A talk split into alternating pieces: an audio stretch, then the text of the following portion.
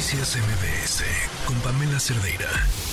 En la línea telefónica tenemos a Jesús Carrillo, él es director de Economía Sostenible del Instituto Mexicano para la Competitividad. Jesús, ¿cómo estás? Buenas tardes.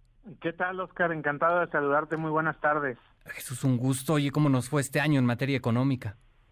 Pues nos fue mucho mejor de lo que se esperaba a finales del año pasado y, a inicios de este año, Oscar.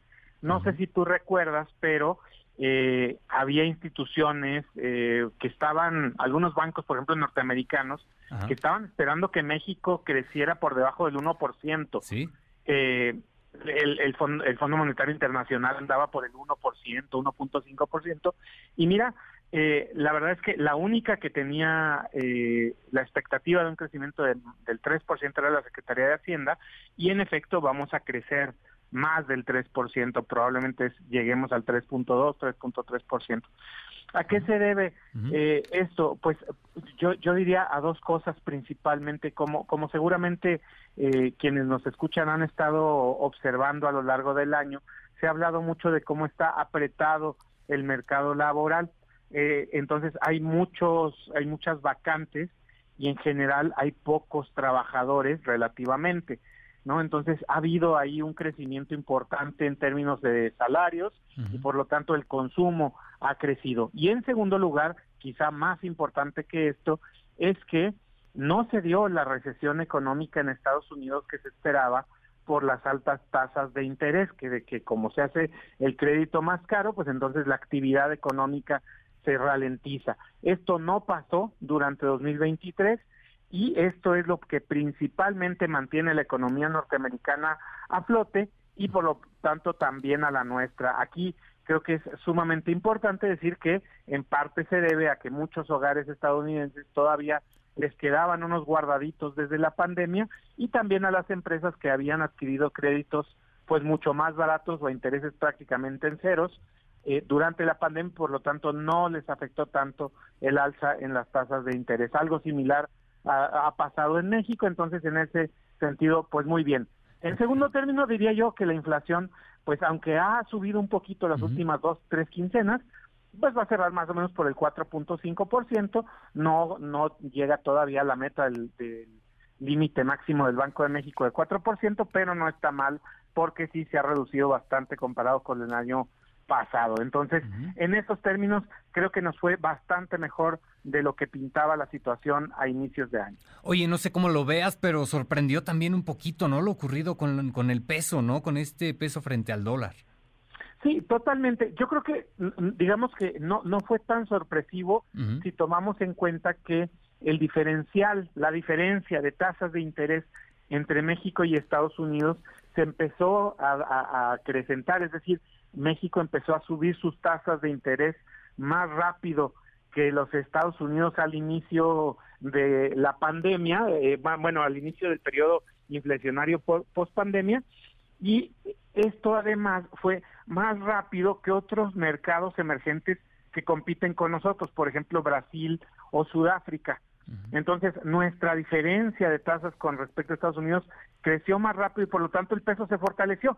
Y en segundo lugar, pues las remesas que la verdad es que más bien eh, en lugar de celebrarlas deberían de darnos pues mucha pena porque significa que México exporta, expulsa mucho talento a los Estados Unidos, pero bueno, en fin, muchas remesas han seguido llegando este año a México y por lo tanto pues entran más dólares y el precio eh, del peso, el, el tipo de cambio se aprecia, no se fortalece y esto ha sido pues para algunas cosas buenas noticias, Oscar, pero también hay que decirlo, para cualquier país exportador, un tipo de cambio muy apreciado puede eh, herir sus exportaciones. En México en particular, a quien más le afecta esto, pues es a Pemex.